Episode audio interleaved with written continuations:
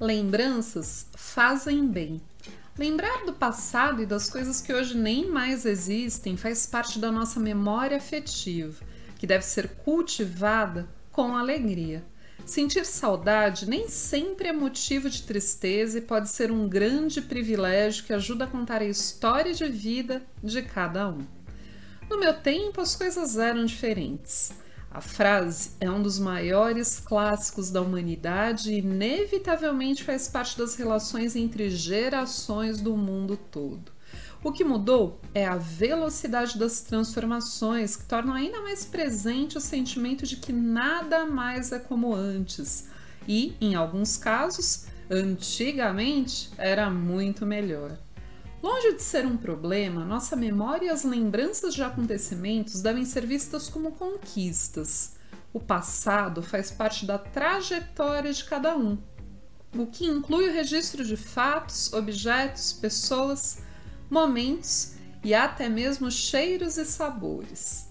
Fisicamente habitamos um espaço, mas sentimentalmente somos habitados por uma memória.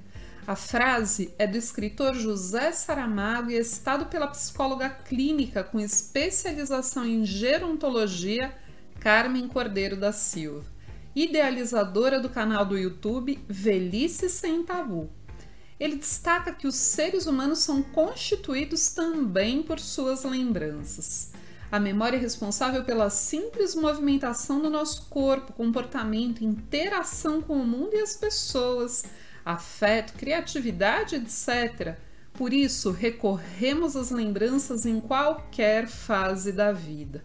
Nesse processo é indispensável saber que o cérebro é a parte mais importante do nosso corpo e proporciona atividades cognitivas de acordo com a idade, acompanhando o envelhecimento físico e mental. Porém, a psicóloga ressalta que envelhecer acontece de maneira particular. Ou seja, cada pessoa viverá a passagem do tempo de maneira própria e diferente, considerando fatores psicológicos, biológicos, culturais e sociais.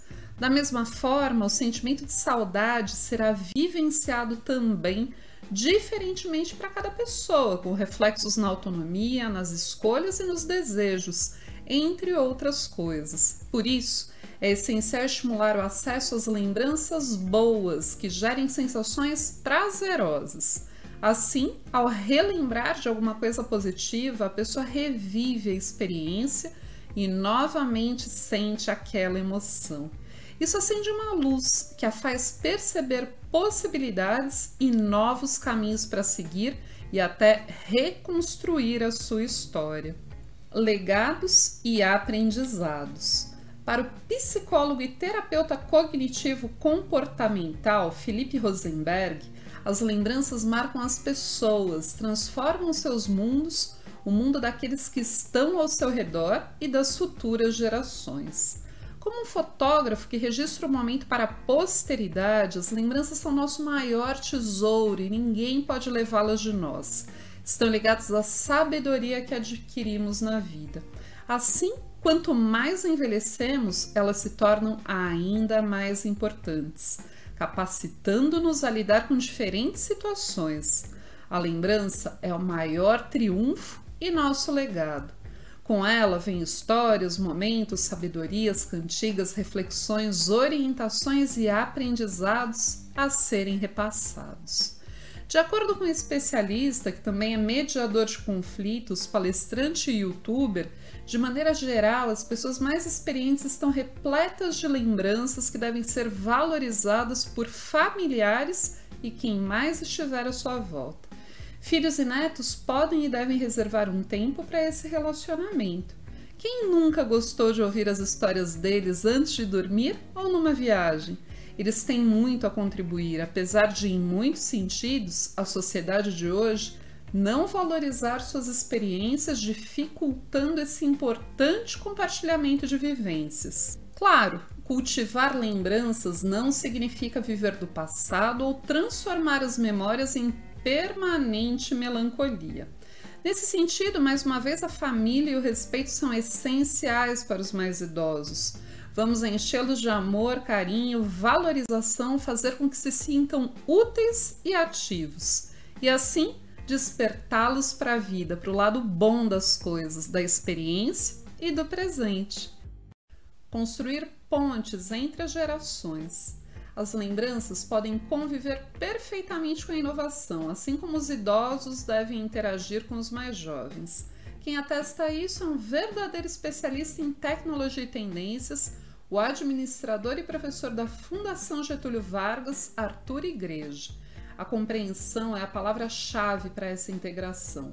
Portanto, estigmas e generalizações sobre gerações de antes e de agora são extremamente prejudiciais.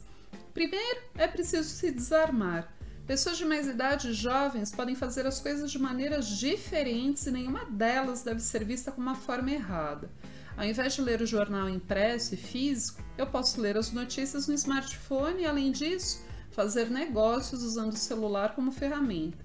Não existe ameaça para ser combatida, e sim perceber com entusiasmo que cada um faz do seu jeito, que cada um pode ser, inclusive, ensinado pelo outro. Certamente esse entendimento deve ser recíproco. O respeito é fundamental em qualquer tipo de relação. Isso se repete entre as gerações. Não é uma competição para definir qual a melhor forma de realizar as coisas. São contextos diferentes que podem resultar numa interação das mais interessantes. O reconhecimento de que não há superioridade em nenhum dos lados também faz parte da convivência harmoniosa entre as gerações, sem espaços para sentenças como antigamente era melhor ou agora as coisas são mais eficientes. Arthur Igreja dá a dica: há qualidades e potenciais tanto nas lembranças e na experiência dos mais idosos, como na conectividade e no raciocínio rápido dos mais jovens. É preciso aprender a construir pontes. Quanta previdência, encontro entre o passado e o futuro. Há 17 anos, a Quanta Previdência Cooperativa trabalha com planejamento do futuro, valorizando tudo que faz parte do passado e do presente na vida de cada um dos mais de 150 mil participantes dos seus planos. Por isso, a entidade sabe bem como é importante fazer lembranças e interagirem com sonhos. O escritor norte-americano John Shar diz que o futuro não é um lugar para onde estamos indo, mas um lugar que estamos criando. Os caminhos não são para serem encontrados, e sim feitos. Planejar esse caminho é a especialidade da Quanta, que encontra seu propósito de ser nos sonhos e na realização dos objetivos das pessoas. É o primeiro passo a ser dado para concretizar sorrisos de alegria, lágrimas de gratidão, experiências inesquecíveis, qualidade de vida, tranquilidade financeira e paz no coração. Cuidar das pessoas e suas famílias nessa jornada é a nossa maior missão, afirma Denise Maidanchin, diretora de Desenvolvimento e Investimentos.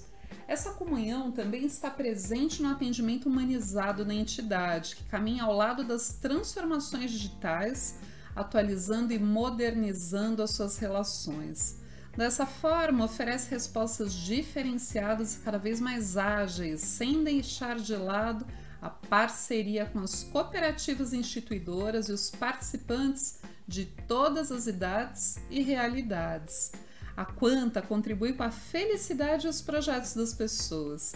Estamos aqui para ajudar os outros a viverem suas vidas com maior satisfação, para espalhar a proteção e o bem-estar para educar, sensibilizar, administrar e para auxiliar todos a realizarem o seu potencial natural. Acesse e conheça www.quantaprevidencia.com.br.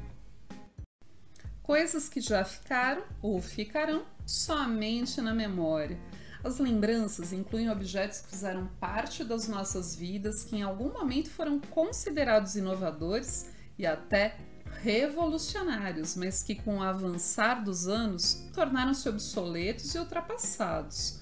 Muitas dessas coisas servem como um verdadeiro teste sobre a idade das pessoas e representam motivos para muitas risadas, com registros na memória também de marcas que já foram consagradas e acabaram dando espaço para outros, ainda melhores e mais modernos. Hoje, muitas tecnologias já viraram peças de museu, numa rapidez cada vez maior, enquanto alguns itens que já compuseram o cotidiano atualmente se tornaram coleções para matar a saudade. Você lembra? Fita de videocassete, fita cassete, locadora de filmes, mapas, telefone com fio, classificados de jornal, coleção de enciclopédia, aparelho de fax, Walkman, pager, mimeógrafo, enceradeira, ficha telefônica, filme fotográfico, caderneta escolar, máquina de escrever, disquetes, papel de carta, agenda eletrônica, aparelho de telex. Aos com mais de 60, por Murilo Ronald Capella, médico e professor universitário. Acabo de receber de meu neto Gabriel, de 10 anos, a relação de 21 filmes de super-heróis para, como ele diz, assistir na quarentena. Agradeci. E ele continuou me informando que tem em seu quarto uma estante com 101 histórias em quadrinhos em cores, os gibis. Quando ele falou a palavra gibi, minha mente recuou no tempo e estacionou num passado longínquo, época em que eu era aficionado por gibis, como também amigos da minha infância e adolescência. É óbvio que nossos pais não estimulavam a leitura de histórias em quadrinhos. Exigiam que estudássemos. Em certos momentos, escondidos, nos deliciávamos com enredos bem embolados envolvendo vários heróis. Recordo dos gibis de Batman e Robin, Super-Homem, Capitão Marvel, Tocha Humana e Centelha, Príncipe Submarino, Zorro, Fantasma e Tarzan. Minha mente rebobinada recorda que o bem sempre vencia o mal e a torcida era grande para que isso acontecesse. Fico imaginando agora a criatividade dos autores inventando enredos de forma sequencial e a habilidade dos desenhistas para reproduzir em formas o que os autores descreviam. Certos pais liam gibis escondidos. A evolução desses heróis ficou evidente quando muitos deles foram canonizados em filmes e atualmente em vídeos, que na TV e na internet invadem o nosso dia a dia. Quem não viu e não se recorda dos filmes de Tarzan e do Zorro? quantas versões em preto e branco e em cores foram produzidas. Quantas ainda podem ser vistas em várias plataformas digitais? Na última década, os super-heróis ressurgiram nos gibis, no cinema, na TV e na internet. Com produções riquíssimas e valorizando o uso da tecnologia, eles invadem nossas casas, atingindo em cheio crianças e, por que não, adultos desfilam garbosos aos nossos olhos, fazendo o tempo passar. Quem está na moda é a Mulher Maravilha, cujo filme datado de 2017 passa diariamente nas telas da TV, mostrando a beleza da heroína. Vale a pena assistir. Seu outro filme, intitulado Mulher Maravilha 1984, está nas telas dos cinemas e das TVs. No filme Os Vingadores, desfilam Batman, Super-Homem, Capitão América, The Flash, Incrível Hulk, Viúva Negra, Homem de Ferro e outros. Ao comentar com o meu neto o que estou escrevendo, ele foi logo me dizendo: Vô, tem mais super-heróis: Thor, Pantera Negra, Homem-Formiga, Aquaman, Wolverine, Lanterna Verde, Homem de Ferro. Gabriel, chega! interrompi. É demais. Mas ele continuou acrescentando que os super-heróis estão em filmes, vídeos, histórias em quadrinhos, bonecos de plástico, banners, material para ornamentar aniversário de crianças. Chega, é muita coisa para quem tem mais de 60. Encerrada a nossa conversa, comecei a cantalorar o Bolero de La Barca que o compositor mexicano Roberto Cantoral criou e imortalizou em 1950 fiquei pensando por quê.